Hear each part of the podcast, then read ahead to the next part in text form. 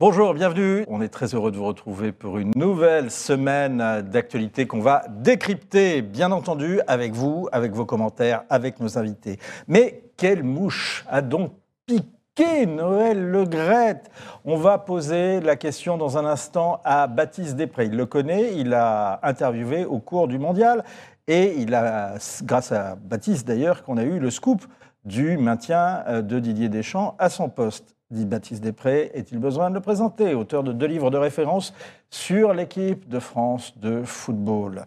Moins d'immigration, les prestations sociales réservées aux nationaux, la restriction d'accès aux frontières et à la nationalité. Non, ce n'est pas un programme de droite radicale, encore moins un programme d'extrême droite, mais la politique actuellement en cours, menée par la gauche au Danemark.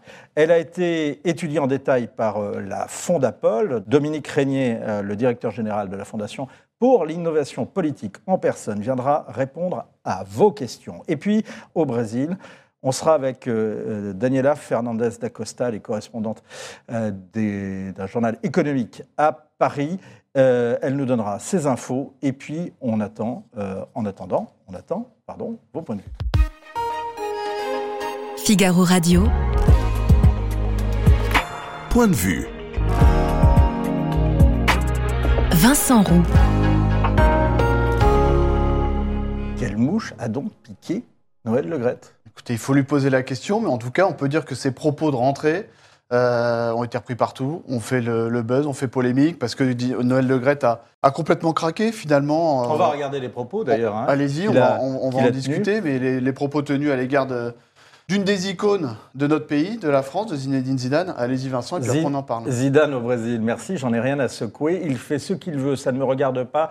Je ne l'ai jamais rencontré, on n'a jamais envisagé de se séparer de Didier. Alors, on va peut-être décortiquer euh, ces, propos. D'abord, euh, effectivement, ce qui fait polémique, c'est cette sortie sur euh, Zidane.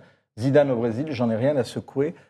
c'est bien le seul dans le monde du football. C'est bien le seul, et puis ça montre, c'est un côté irrespectueux, des propos qui sont, désinvoltes, donc on fait vraiment polémique, on, l'a dit sur les dernières 24 heures, parce que c'est à la fois le monde du foot, mais ça dépasse complètement le, monde du foot, parce que tous les politiques de, de divers bords euh, ont demandé, ont réclamé la démission de, Noël Le Gret. Il faut juste recontextualiser euh, l'entretien donné à RMC par le président de la Fédération française de football, donc dimanche. Il faut savoir que samedi, Noël Le Gret, il y avait une assemblée à Paris. Il a annoncé la prolongation de contrat de Didier Deschamps jusqu'en 2026. Il n'avait pas prévenu. Séquence de communication absolument réussie. Oui, parce qu'il avait fait un petit peu euh, un, coup un peu à l'ancienne en disant non, non, ce sera peut-être annoncé la semaine prochaine. Et finalement, il a réservé au président du district, de, de différents districts et de ligues, finalement, à la base, à la base du foot, la primeur de cette information. Il a joué l'interne. Il a joué l'interne et c'est un fin politique, Noël Le Gret. Il a 81 ans, il a été maire euh, PS de Guingamp, il a une carrière longue comme le bras, ça fait plus de 30 ans qu'il est dans, le monde du foot. Donc ça, il a réussi son coup en termes de com.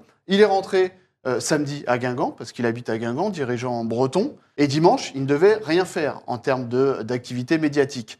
Et il faut savoir que cet entretien, euh, accordé à RMC en fin de journée, euh, Noël Legrette n'a prévenu personne au sein de la Fédération française de football.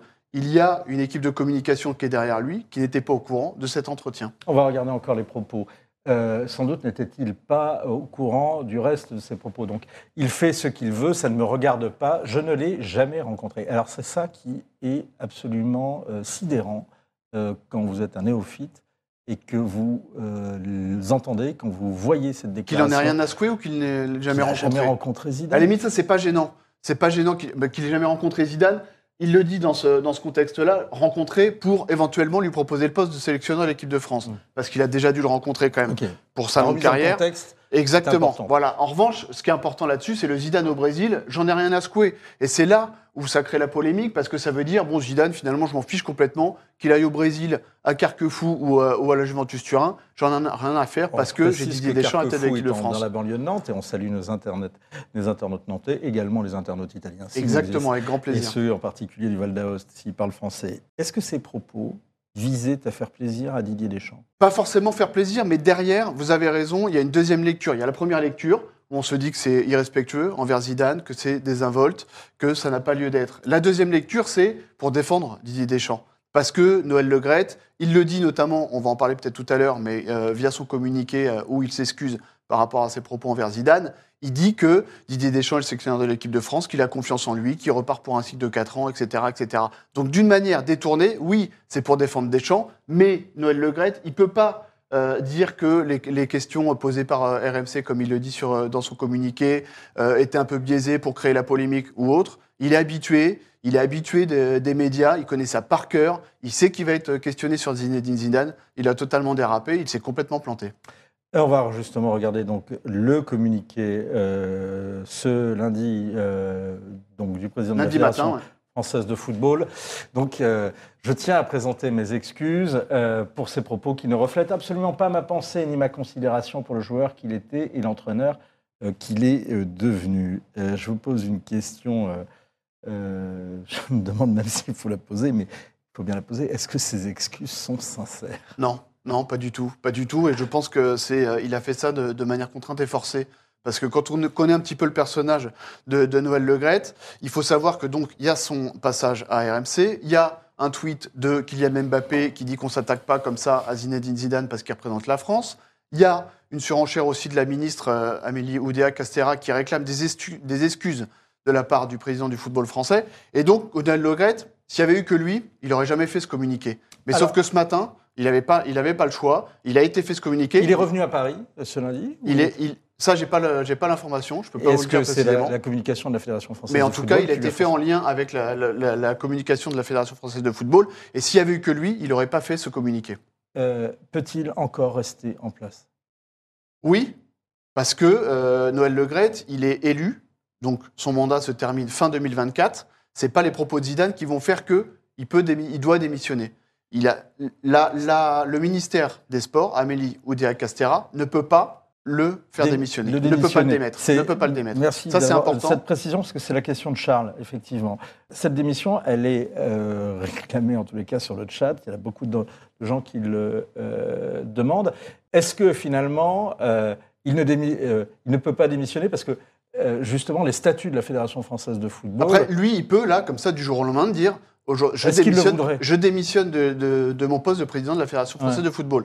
Est-ce qu'il le fera? Ça, on verra bien, mais c'est pas le genre de la maison. Au contraire, Noël Legrette, c'est c'est pas le quelqu'un. genre du bonhomme. Non, parce que il est- il- c'est quelqu'un qui aime la bagarre, c'est quelqu'un qui qui n'a pas peur de faire des dérapages. On l'a vu avec Zidane, mais il faut remonter quand même au- à ses déclarations sur les travailleurs au, au Qatar, sur l'homophobie dans le monde du foot, sur le racisme. Il faut savoir qu'il y a une ambiance délétère aujourd'hui à la Fédération française de football. Il est reçu quand même euh, pour l'audit euh, diligenté par le ministère des Sports, suite au climat délétère au sein de la Fédération Et des de football. accusations de harcèlement sexuel. Exactement. Donc, autant vous dire que cette, euh, cette euh, phrase et ces phrases autour de Zidane sont vraiment la, la goutte d'eau qui font dé- déborder le vase. Précision donc, ceux qui son mandat, il est dans, le main- dans les mains. Jusqu'à fin 2024, il est président de la Fédé. Et Après, Il est dans les peut- mains du conseil d'administration de la Fédération Exactement. française du football et dans les mains de l'Assemblée générale de la Fédération française de football, qui l'a flatté en lui réservant la primeur du maintien de Didier Deschamps. Exactement. Et, y a, donc, il y a un COMEX qui peut, via Un un, comité vote de défi- exécutif. Voilà, il y a un comité exécutif qui peut via un un- demander un vote de défiance via une assemblée extraordinaire et là, le mettre en minorité et l'obliger finalement à démissionner, à quitter son poste. Est-ce que c'est un scénario plausible? C'est possible. C'est possible parce que ça fait énormément de remous, les déclarations de, de Noël Legrette. Euh, il y a notamment euh, différents membres du comité exécutif en on ou off qui se sont plaints de ces déclarations, qui trouvent ça euh, totalement anormal, euh, qu'on fait, peur, qu'on fait part pardon, de leur incompréhension totale. Euh, notamment M. Borghini, qui est un très proche de, de Noël Legrette. Donc oui, ça peut, ça peut créer une fracture Vous êtes et en le train mettre de en me dire minorité. que dans l'entourage de Je suis en Noël train de vous dire que le bateau tangue. Le bateau tangue à la Fédération est-ce que de vous êtes en train de me dire que dans l'entourage de Noël Legrette, certains commenceraient, peut-être seraient susceptibles de, de En le tout cas, il se lâcher pose des questions. Il se pose des, questions suite à ces différentes décla- déclarations. On a compris Didier Deschamps. Qui sont les autres soutiens indéfectibles de Noël Legrette Il en, a, il, en a, il en a quand même pas mal. Il y a notamment Jean-Michel Aulas, L'ancien le- patron, le patron bah, du- qui est toujours le encore patron patron, du- de en tout cas lyonnais. président de l'Olympique lyonnais. Je ne vais pas tous les citer, mais pour les figures marquantes, il y a Jean-Michel Aulas, forcément Didier Deschamps, et il y a aussi Marc Keller, qui est le président du, du Racing Club de Strasbourg, ancien joueur international, et, et- et qui, lui, est amené, dans les années à venir, voire en 2024, à être le candidat euh, pour succéder à Noël Legrette. pour succéder à Noël Legrette. Ce que j'allais vous dire, qu'est-ce que euh, Jean-Michel Aulas, qui a un bilan extraordinaire à son actif, trouve à Noël Legrette c'est des liens qui, qui, qui, dépassent le cadre du foot. Ça fait plus de 30 ans qu'ils se côtoient parce que Noël Legrette a été, on l'a dit tout à l'heure, maire PS. Il a été président du, du, du, du club de foot de, de l'En avant Guingamp. Il a été patron de la Ligue de foot professionnelle. Il est président de la Fédération française de football. Donc ils ont des liens qui sont, la qui sont assez forts. De Bernard Tapie?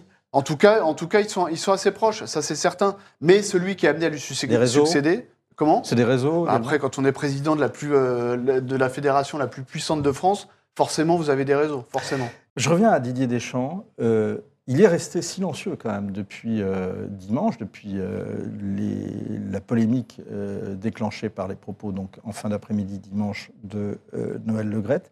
Quelles sont ses relations réelles avec Zinedine Zidane? Ils ont joué quand même dans la même équipe en 1998 notamment. Est-ce qu'il euh, y a vraiment une. C'est pas les plus grands copains du monde. Les relations sont à ce pour point être, tout à fait, pour être tout à fait franc avec vous, c'est pas les, les, meilleurs potes. C'est pas par exemple la relation entre Deschamps et, et De Sailly ou entre Dugarry et, et Zidane. Est-ce que c'est une sont... non-relation ou bien est-ce qu'il y a une. Est-ce qu'il y a, il y a une... très peu de relations. Très peu de relations. Est-ce qu'il y a de l'aversion entre les deux? De l'aversion, c'est peut-être aller un petit peu fort, mais en tout cas, Didier Deschamps, notamment par rapport aux 50 ans de, de, de Zinedine Zidane, quand il avait fait un long, long entretien dans les colonnes de l'équipe il, il, y a quelques mois, notamment avant la Coupe du Monde, avait peu apprécié la sortie médiatique de Zidane en disant qu'il euh, serait amené à peut-être succéder un jour à Deschamps, etc. etc. Donc, il y a une forme d'inimitié entre les, entre les deux hommes. Euh, ils ont été champions. Elle est ancienne bah, elle, date, elle date quand même depuis pas mal de temps. Et puis là, le problème, c'est qu'aujourd'hui, Zinedine Zidane, il a qu'une envie, c'est d'entraîner l'équipe de France. Il a gagné trois Ligues des Champions avec le Real Madrid. Il peut pas faire mieux au niveau des clubs, donc il attend que ça. Et là, Didier Deschamps, même si c'était pas en tête de liste de ses envies, c'est-à-dire pour renouveler et, repartir en équipe de France pendant quatre ans, le fait de renvoyer Zidane sur le banc des entraîneurs et dans un, dans un quotidien de, de club euh, lui, fait, lui fait aussi plaisir. Vous croyez à cette rumeur euh, en voyant Zidane au Brésil? J'y crois pas beaucoup dans le sens où le déracinement est quand même assez important. L'attachement à Zidane euh, par rapport à, la France est, conséquent et colossal. Euh, plus après emmener la famille du côté du Brésil, c'est quand même assez, assez fort. J'y crois, peu là-dessus. Tout comme euh, Zinedine Zidane euh, en Angleterre ou autre. Mais en revanche, c'est une certitude. Zinedine Zidane, qui a tout gagné avec notamment le Real Madrid, ne manquera pas de sollicitations dans les jours et, semaines à venir. Est-ce qu'avec ces propos, le divorce entre Le Gret et Mbappé, par exemple, est consommé Non, parce que euh, chacun, chacun va défendre son, son précaré et Kylian Mbappé, même si c'est une star du football français, la star du football français, après la Coupe du Monde qu'il a pu réaliser, ça reste un joueur de foot, entre guillemets. Donc, euh, je doute sur le, sur, le, sur le fait que Kylian Mbappé pose un ultimatum en disant Moi, je ne joue plus en équipe de France si Noël Le Gret est encore euh, président. Parce que ce n'est pas son rôle et ce serait vraiment sortir de son périmètre. Mais en revanche, c'est vrai qu'en termes de rapport, on a vu beaucoup plus fluide entre président et joueur de l'équipe de France. Alors, euh, il y a un certain nombre de, commentaires. Euh, en tous les cas, euh, la, question et, le dossier ne laissent pas nos internautes indifférents. On est très content d'ailleurs de les retrouver. Vous continuez de commenter, vous continuez de réagir. On est sur le site du Figaro. Nicole Legrette est à un bilan très moyen avec une batterie de casseroles. C'est pas vrai. C'est pas vrai dans le sens où, en termes, si, on, en fait, il faut séparer les deux, à savoir sa carrière de grand dirigeant. Il a quand même des réussites énormes, euh, notamment à la Fédération française de football. Les comptes sont, florissants. Euh, en termes de résultats, on va parler de l'équipe de France A, donc euh, les, les, hommes, c'est quand même une réussite totale, même auprès des, euh, des sélections euh, de jeunes les sélections féminines. Donc ça, c'est une réussite. En revanche, Baptiste. sur le côté dérapage, oui, oui. en termes de enfin, sémantique, y a, y a, etc., y a, on est d'accord. Mais si on parle du côté grand dirigeant, si, c'est quand même une réussite. Il y a plus que ça. Il y a quand même une vague de scandales d'abus sur mineurs dans le football. Ah non, mais ça, euh, et ah, les interlocuteurs qui ont reproché à la FFF des, des négligeurs, Romain Molina, Sofoot, l'équipe avait euh, évoqué le sujet. Euh, ça, c'est quand même des casseroles, c'est même des marmites. Ah mais ça, j'ai pas dit le contraire. Je, parle, je, je dis juste qu'il faut faire la distinction entre mmh. le grand dirigeant et après le côté difficile par rapport à Le Gret, c'est que il faut aussi rappeler quelque chose, on n'en a pas trop parlé, c'est qu'il y a un audit aujourd'hui mmh. euh, qui est diligenté par le ministère des Sports via la ministre euh, Amélie Oudéa-Castera. Il reçoit notamment Noël Legrette et Florence Ardouin, la directrice générale, dans ce mardi. Et, et ça, c'est quelque chose d'important parce que l'ambiance est délétère à la notamment Fédération avec la directrice générale. Et notamment avec la directrice générale. Merci beaucoup, euh, Baptiste Després. Euh, juste une dernière, un dernier commentaire, peut-être celui de, euh, de, Chris Cross. Vous allez dans d'autres pays européens, les types ne s'accrochent pas à leur poste comme la moule à son rocher.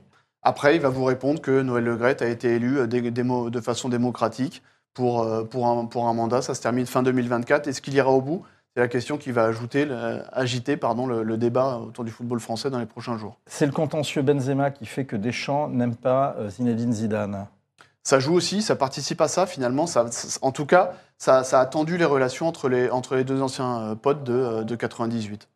Il me semble donc avoir lu, nous dit Nicole, que Zinedine Zidane avait refusé le poste du Brésil parce qu'il ne parle pas le portugais ni l'anglais d'ailleurs. Bah, ça joue énormément. Il a refusé notamment un poste en- à Manchester United il y a quelques mois, quelques années de ça, parce que, un, il parle pas anglais, et deux, il n'a pas envie, par rapport au déracinement, et en tout cas à la vie là-bas en Angleterre, euh, s'installer euh, s'installer de ce côté-là. Merci beaucoup Baptiste Després, merci pour Merci ces vous. réponses, merci pour ces précisions, merci pour ces éclairages.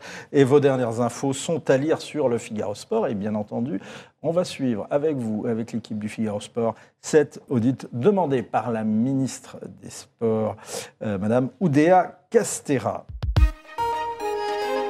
Figaro Radio, Point de vue. Vincent Roux.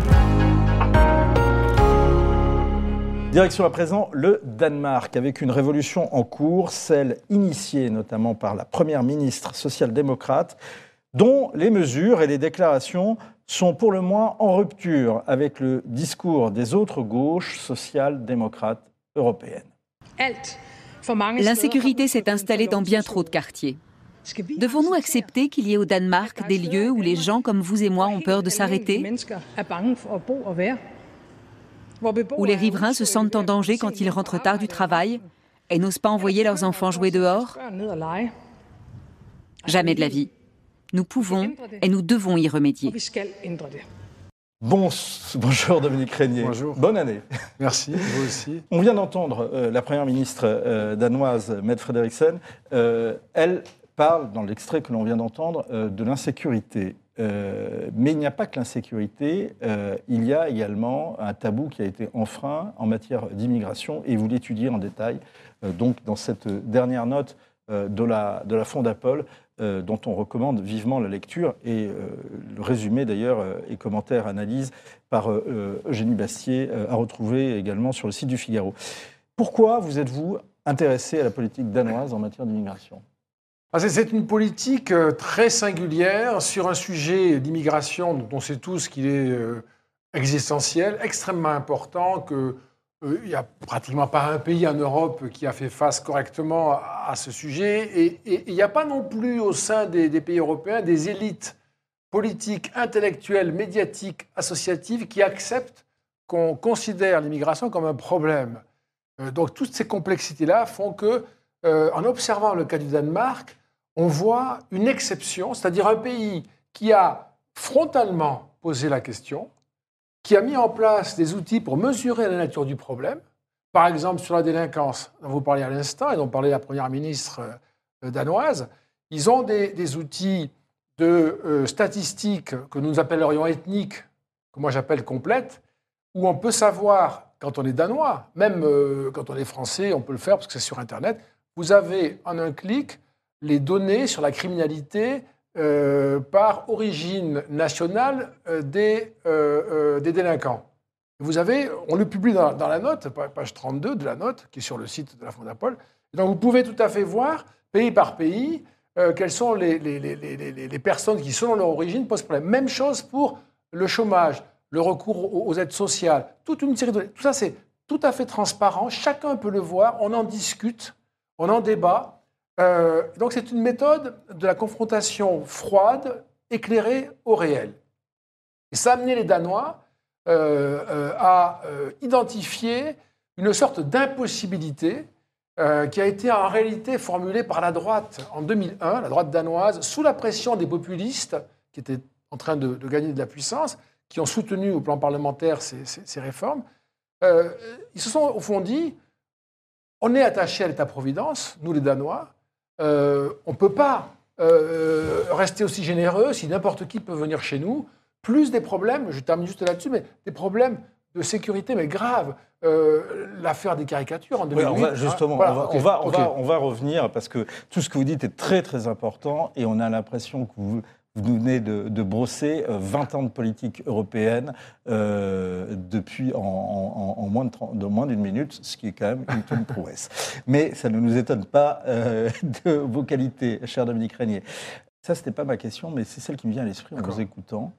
Il y a quand même quelque chose qui est unique en Europe. C'est que il y a, ce que vous dites, un, un consensus, avant de voir le consensus des mesures, un consensus du constat. C'est-à-dire que parler d'immigration, parler, dire le mot problème et immigration n'est pas un tabou. C'est pas un tabou. C'est pas un tabou. Pas, pas un tabou, c'est même un consensus. C'est ça que vous êtes Il y a un consensus sur la, la capacité collective.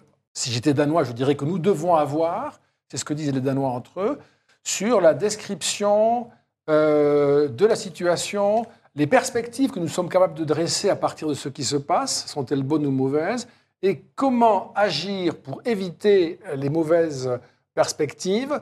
Et quand on a identifié qu'il fallait agir, la méthode d'action est sans état d'âme et d'une très grande efficacité. Alors, précisément, sans état d'âme, d'une très grande efficacité, sans état d'âme. D'abord, en quoi consiste la politique d'immigration? Alors, je crois que on donne dans, dans la note tout un tas de mesures qui ont en plus été forgées au fil du temps, mais on peut la, la synthétiser en disant que c'est une fermeture à l'immigration. Le principe, c'est que c'est fermé. Euh, ça n'est pas, on, voit qui rentre et après on essaie parmi ceux qui sont déjà là de faire le tri, euh, je ne sais quoi. On ne rentre pas au Danemark euh, si on n'y est pas invité selon les procédures qui sont en place.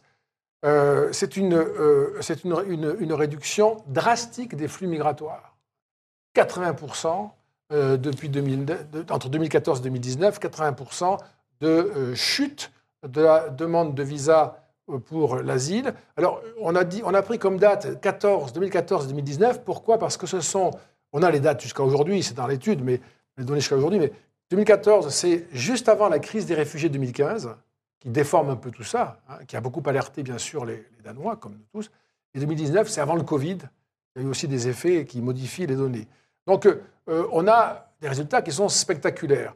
Euh, L'entrée au Danemark se fait euh, sur. D'abord, c'est d'abord une difficulté. Et ensuite, quand on veut rentrer au Danemark, il faut accepter de suivre une formation, de passer euh, des tests euh, qui valident la maîtrise de ce qu'on vous a appris. Vous ne pouvez pas poursuivre votre parcours d'intégration ou, par exemple, devenir danois si vous avez commis un délit qui vous condamne à de la prison, même ferme, c'est fini à vie. Il y a toute une série de...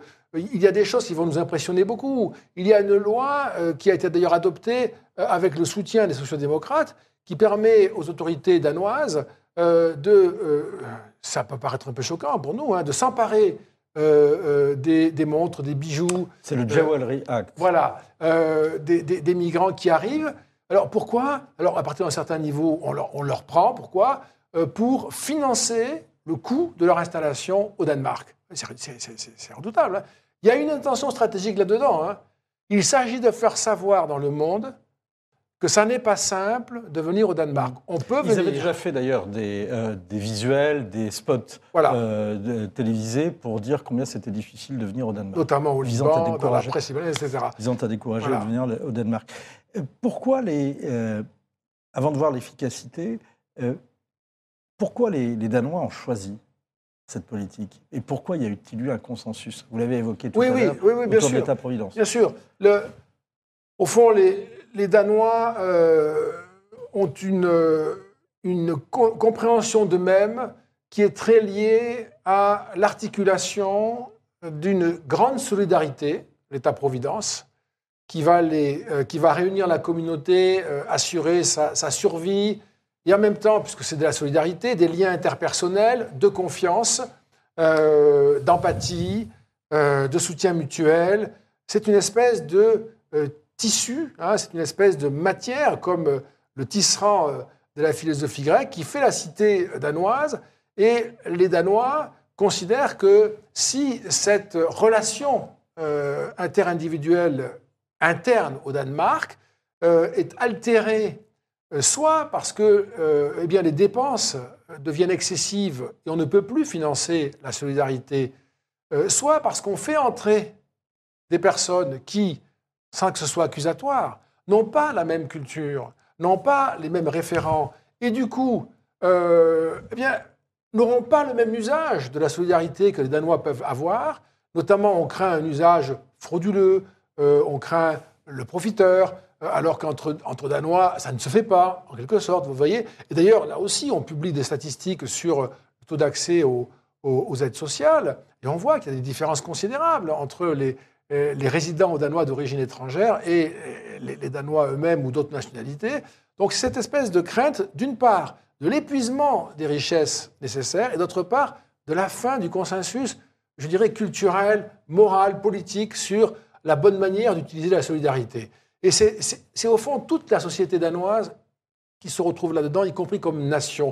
Et pour eux, et je crois qu'ils ont raison, pour eux, la fin de cet État-providence, ce serait tout simplement la fin de la nation danoise telle qu'ils la comprennent et la connaissent depuis au moins le XIXe siècle. Alors, on va y revenir également, euh, Dominique, mais euh, chose promise, chose due, en quoi cette politique est-elle efficace? Alors, elle est efficace par... Euh, c'est comme une affaire de cercle concentrique. D'abord, le Danemark, comme vous l'avez rappelé, a, a, beaucoup communiqué sur sa politique, et donc il y a un effet dissuasif. Je suis désolé de dire que le contre-exemple du Danemark, de ce point de vue-là, c'est la France. La France, les, migrants, et, moi j'ai toujours dit que si j'étais dans la situation de ceux qui viennent ici, je ferais pareil qu'eux. J'essaierais de sauver ma famille et, de venir quelque part où je peux mieux gagner ma vie, etc. Donc c'est pas ça qui est en question. Mais les migrants, les candidats en tout cas à la migration, se renseignent sur les pays accessibles, les pays les plus ou moins, compliqués. Et la France est, connue parmi eux, parce qu'on l'a fait connaître aussi. Hein, comme étant un pays accueillant, généreux, dont on ne repart pas ensuite avec des aides immédiates, etc. etc. Et donc c'est très incitatif. Ça vaut le coup de tenter, y compris pour passer ensuite au Royaume-Uni si on peut, etc. Euh, les Danois, c'est tout à fait l'inverse. Euh, il y a une espèce de surjeu sur la fermeture, euh, de dissuasion, ne venez pas, c'est pas la peine. Par contre, quand, on a, quand le, Danemark a besoin de compétences, il sait le faire dire, il sait aller chercher des compétences, il sait faire venir euh, des étrangers qui vont euh, s'intégrer par le travail. Et donc la deuxième raison de l'efficacité de la politique danoise, c'est que c'est une, une, immigration économique. On fait venir parce qu'on en a besoin. Résultat, ceux qui viennent et qui subissent un parcours exigeant en intégration, encore une fois, et de formation, y compris professionnel, eh bien ceux-là, quand ils sont acceptés vont apporter leurs compétences au plan économique, vont donc s'intégrer, puisqu'on les a fait venir pour un job qui était disponible. Donc l'intégration va se faire beaucoup mieux, c'est beaucoup plus efficace, et le regroupement familial ne sera pas du tout ni immédiat ni automatique, alors que nous, on le sait, c'est connu en France, euh, nous, avons, nous sommes passés, sans l'avoir décidé, hein, comme beaucoup de choses, nous sommes passés d'une immigration économique à une immigration de regroupement familial, et on a une situation qui est euh, euh, hors de contrôle. Au cœur de cette révolution, euh, vous expliquez, il y a une note interne au, Parti social-démocrate danois. Elle réclame un, changement de cap pour récupérer les électeurs partis chez les populistes. Et ça correspond un petit peu au ton du discours qu'on a entendu de la première ministre danoise. Absolument. En fait, quand on regarde l'histoire électorale du Danemark depuis une vingtaine d'années, on voit, alors ce que moi j'observe dans beaucoup de pays, hein, on voit une poussée des populistes. Et euh, le thème, c'est quoi? C'est euh, on est débordé par, euh, par l'immigration. L'État-providence, notre trésor, va être gaspillé dans, le, dans le vaste monde par le, par le biais de l'immigration. Et donc, la gauche, à ce moment-là, ne veut pas s'engager dans la défense de la fermeture parce qu'elle pense que ce n'est pas sa position. La gauche est. le déclin est impressionnant. Hein. En 98, le Parti social-démocrate fait 38%. il va tomber à 24% très rapidement. Euh, on voit les chiffres. On, le voit ici, voilà. Il tombe euh, très rapidement euh, plus bas que la droite et il est concurrencé par le parti du peuple danois, les populistes. Mm. Enfin, les choses se passent au plus mal.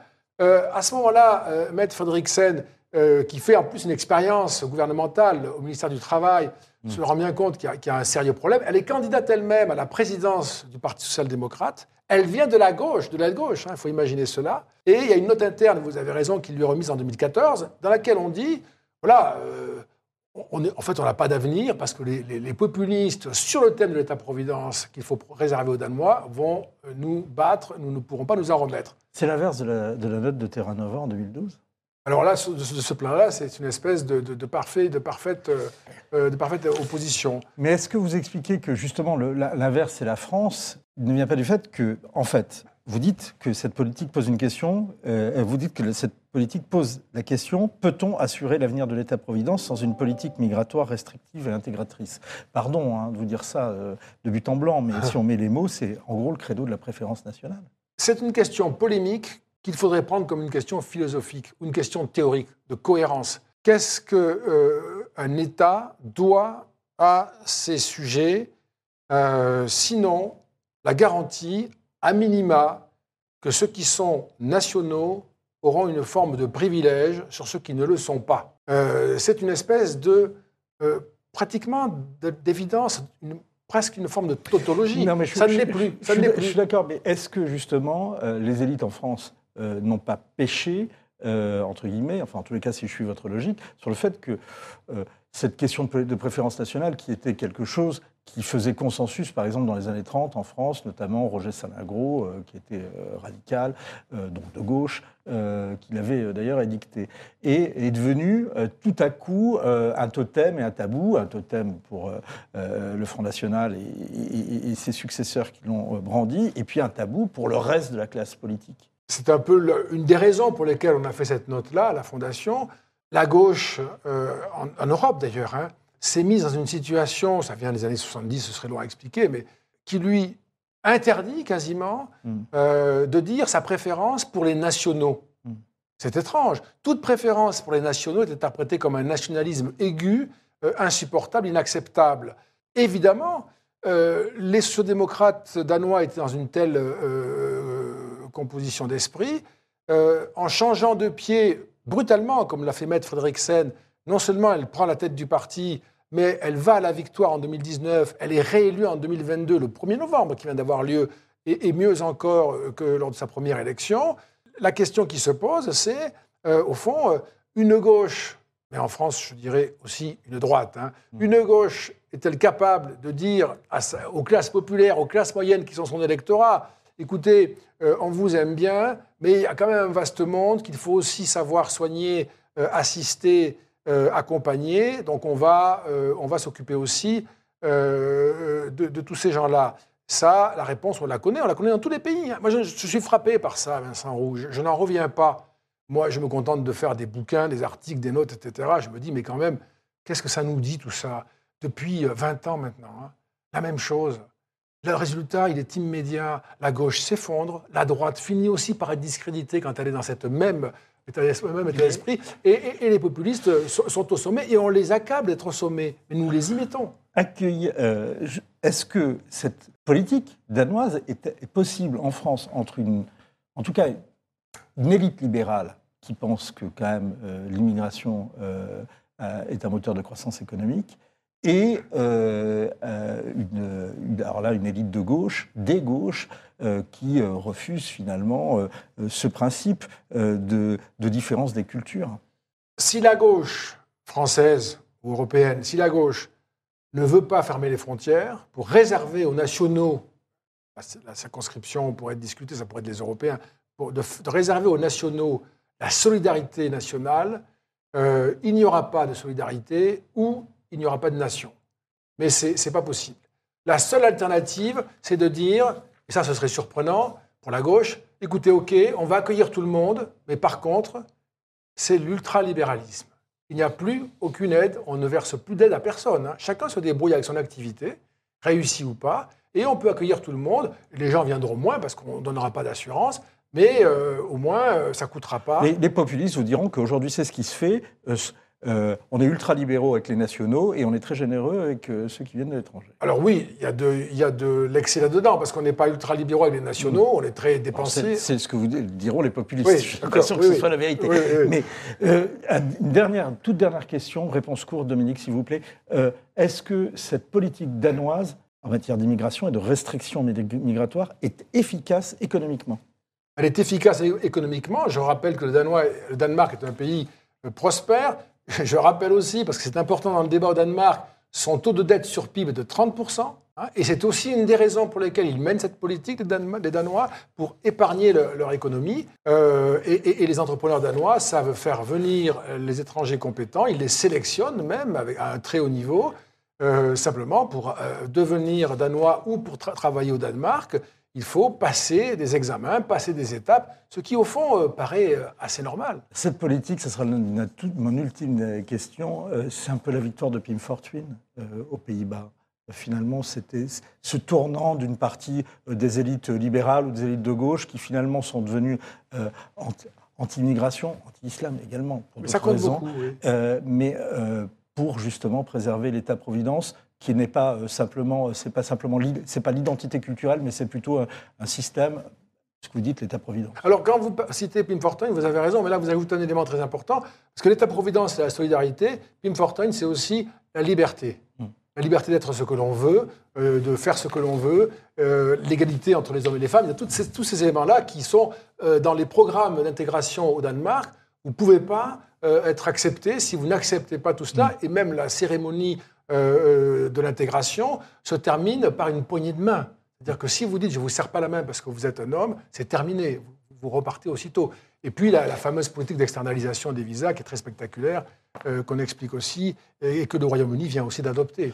La politique danoise d'immigration, une fermeture consensuelle, c'est euh, une étude, je ne sais pas si elle le sera, mais en tous les cas, euh, cette étude, elle est absolument euh, passionnante. C'est un travail extrêmement fouillé, très intéressant, et c'est donc accessible à l'achat et accessible également sur le site de hein. la Fondapol. Bien entendu, c'est gratuit sur le site de la Fondapol, et avec également l'analyse qu'en fait Eugénie Bassier. Ça, c'est sur le site du Figaro. Merci beaucoup, Merci, Dominique Régnier.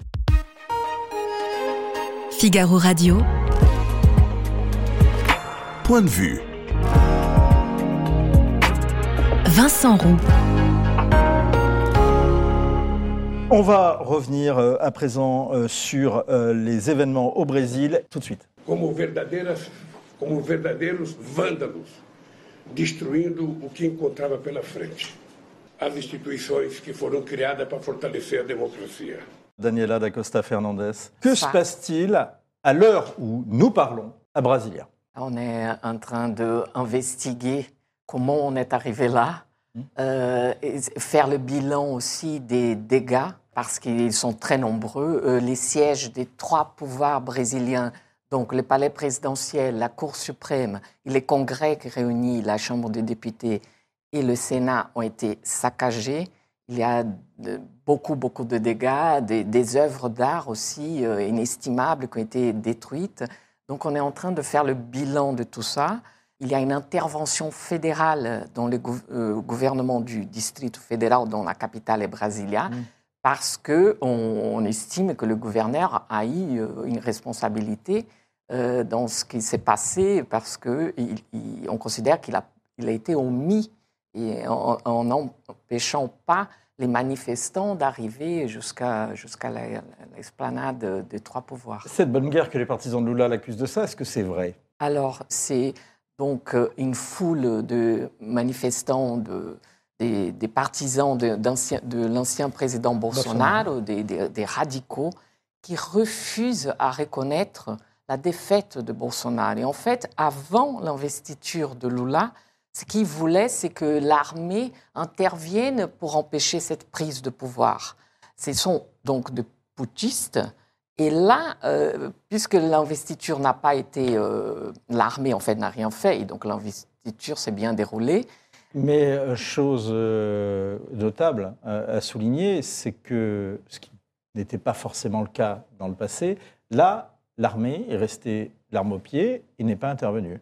Exactement. Euh, on dit que euh, l'armée. En fait, euh, il y a la police militaire dont la responsabilité, différemment de la France, est des gouverneurs. Donc, il y a un secrétaire de sécurité publique, ça serait l'équivalent d'un préfet, qu'il se trouve qu'à Brasilia, c'est l'ancien ministre de, justice, de, la justice de Bolsonaro, qui était aux États-Unis, à Orlando, où mmh. Bolsonaro s'y trouve. Et donc là, euh, ah en oui, fait, le gouverneur était à, Bolso- à- à- non, l'équivalent du préfet. Le, le ministre régional de la, le, préfet régional était, euh, était le préfet. Brasilia Oui. était aux États-Unis avec ministre Bolsonaro. de, ju- de la justice de Bolsonaro et les gouverneurs. Mm. En fait, on a vu des scènes où l'armée carrément, euh, euh, l'armée pardon, les- la police militaire accompagnait les, les manifestants. Mm. Et à aucun moment ils ont été empêchés d'avoir accès à- aux environs des, des, Des palais sièges, rési- des palais officiels. des palais officiels. Et on a vu également l'armée complètement euh, consentante, c'est-à-dire qu'ils prenaient des photos, ils buvaient de l'eau de coco, euh, ils n'intervenaient pas. Donc les, les manifestants ont pu se défouler et tout casser un peu euh, sous les yeux de, de la police militaire. Passif de la là. police militaire. Pour autant, euh, alors la question, selon vos informations, est-ce que cette révolte est matée? Et maté dans les Est-ce sens... que, est-ce que cette révolte est arrêtée? Oui, là, à Brasilia, euh, oui. Euh, D'ailleurs, on a démonté un campement devant un quartier général de l'armée à Brasilia qui rassemblait euh, environ 1300-1400 personnes. Ils, ils étaient là depuis deux mois. Mais euh, il y a des blocages euh, des, des routes encore. À São Paulo, on a bloqué une- un, un axe qui est important, donc une artère. euh, euh, ils continuent encore de manifester, mais C'est la question que je voulais vous poser, euh, Daniela. Est-ce qu'il y a des risques de nouvelles émeutes? Ah, euh, oui, c'est- pas exclu. Là, on, a, est en train de, euh, on a arrêté déjà euh, 400 personnes, euh, plus le, le 1300 qui étaient dans les campements. Il y a eu bien plus que ça. On estime qu'il y a eu déjà au moins 4000 personnes qui sont allées en bus. Et il y a une euh, haine de ces personnes euh, concernant euh, le, le pouvoir élu. Ils n'acceptent pas les résultats d'une élection démocratique. Alors ça, c'est une évidence, c'est ce que le monde entier a découvert. La question, est-ce que c'est une, une, vraie, une vraie tentative de putsch à laquelle on a assisté, ou une espèce de coup de force désorganisé, désespéré? C'était très organisé dans le sens où ça a été financé quand même par euh, des entrepreneurs, que ce soit de l'agrobusiness ou d'autres secteurs. Aujourd'hui, il y a un ministre du gouvernement qui a dit que les gens qui ont envahi les palais présidentiels avaient des informations assez importantes et que euh, ils, connaissaient en fait le bâtiment et qu'ils ont pu euh, disposer des informations. D'ailleurs, on a volé des armes euh, à l'intérieur du palais présidentiel. C'était des gens qui avaient l'air d'être. Ils ont volé de- des disques durs et donc apparemment on, on soupçonne qu'il y avait des gens qui étaient bien renseignés quand même. Donc tout ça a été planifié. Je crois qu'ils voulaient provoquer un chaos. euh, Provoquer un chaos. Dé- ils réclament cette intervention de l'armée, mais l'armée ne va pas agir dans, dans les sens de renverser un, un président démocratiquement élu. Ça, c'est quand même une évolution majeure dans l'histoire récente du Brésil. Oui, c'est une évolution, même si on peut avoir dans certains secteurs de l'armée une position un peu ambiguë. Dans, les polices militaires qui sont très pro-Bolsonaro, on a vu qu'ils ne se sont pas vraiment euh, pour mettre fin aux invasions. Mais effectivement, c'est un changement euh, important dans, l'histoire démocratique du Brésil. On va peut-être euh, voir les, déclarations d'ailleurs de, Jair Bolsonaro euh, suite à, cette, euh, à ces manifestations. Donc les manifestations pacifiques euh, sous la forme de la loi font partie euh, de la démocratie. Cependant, les déprédations et invasions de bâtiments publics, comme cela s'est produit aujourd'hui, donc c'était dans la nuit de dimanche à lundi, ainsi que celles faites par la gauche en 2013 et en 2017, sont contraires à la règle. D'abord, peut-être un premier commentaire sur cette réaction. Comme d'habitude, euh, il essaie de comparer quelque chose qui n'a pas de comparaison. C'est vraiment la première fois dans l'histoire du Brésil. C'est qu'il dit là, c'est un. Il n'y a jamais eu de manifestation de gauche violente au Brésil? Euh, ou non, il y en a eu, mais pas dans ces proportions. Il, il- il a parlé des mouvements des gens, effectivement, qui ont essayé d'envahir des ministères, mais qui, qui- qui n'ont pas saccagé les, les- les Mm. sièges du pouvoir de cette façon. C'est ça, Daniela, qui vous a frappé dans cette séquence à laquelle on a assisté? C'est ça qui vous a le plus marqué C'est ça qui vous a le plus étonné? C'est- ce qui m'a étonné, c'est vraiment euh, ce que les gens euh, réclament quand même un coup d'État au nom de la liberté parce que c'est ce qu'ils disent. Ils, se- ils- ils disent qu'ils sont des patriotes alors qu'ils ont dilapidé un patrimoine euh, public, des biens culturels. Ils ont mis, empêché les, les, pou- les- les pouvoirs de travailler. Donc, euh, ils, se, autodénominent des gens de bien. Et tout ça, c'est au nom d'une violence et d'un discours de haine. Donc, euh, c'est ça qui me frappe le plus. Quels sont les, les soutiens de, de Bolsonaro dans le pays? Ah, il a, il a un, il a un qu'il a fait un score quand même. Ah oui. D'abord, il a gagné la précédente élection et il a fait quand même aux dernières élections un score qui a été oui. euh, supérieur à ce que lui prédisaient euh, les médias du monde Oui. entier et les instituts de sondage, y compris les instituts brésiliens. est très supérieur à ce qu'il avait fait lors de la- sa, sa première élection. Effectivement, euh, il, y a des- il a un soutien de l'agrobusiness, il a un soutien euh, de- de- de- des évangéliques, en grosso modo, beaucoup le, le soutiennent. Il a un soutien après des groupes, euh, effectivement, euh, qui sont les, les, les groupes de minération ou bien les, les, les groupes de, qui font l'extraction du bois, qui ne respectent pas les règles environnementales, qui voudraient continuer à agir en toute impunité. Euh, Donc, il, il- il a euh, aussi euh, le soutien des gens qui, qui ont eu le cerveau lavé par la désinformation. Pourquoi Neymar l'a soutenu? Alors, ben, on dit qu'il avait, euh, je ne sais pas, une dette euh, assez importante auprès du fisc euh, brésilien. Est-ce que c'était dû qu'à ça Bon, j'attends lire votre journal, qui est justement un journal économique, Valor Economico, pour avoir le- les résultats de cette enquête. Lula a-t-il, Lula a été réélu, est-ce qu'il a une assise solide ou est-ce qu'il doit craindre encore euh, des enquêtes et, des- et est-il sous le coup de risque de destitution et notamment euh, ces dernières heures? Le, les risques de destitu- destitution, euh, non. Euh, les enquêtes, je, je pense que pour l'instant, euh, c'est- vraiment pas le cas. Par contre, il n'a pas euh, le, le même soutien qu'il a pu avoir Ouais. par le passé. Qui soutient Lula aujourd'hui? Est-ce qu'il a encore un soutien populaire? Il a un soutien populaire très très fort dans le nord-est du Brésil qui a, contribué largement à, à sa victoire. Euh, là, il a eu beaucoup de soutien des gens qui voulaient éviter que Bolsonaro euh, continue au pouvoir parce qu'il y a beaucoup de gens au Brésil qui trouvent qu'il y a eu un, recul, euh, il carrément une destruction de, des avancées qui avaient été obtenues dans plusieurs domaines. Euh, alors, mais ces gens-là, ils attendent quand même pour, pour voir si euh, les choses euh, vont avancer dans le bon sens, que ce soit au niveau économique, euh, social et, aussi au niveau de l'environnement, tout ce qu'il a promis. donc, il y a des gens qui attendent. Il n'a pas les soutiens euh, très, très euh, forts de la classe politique. Au Brésil, il, faut négocier pour donc offrir de postes, de...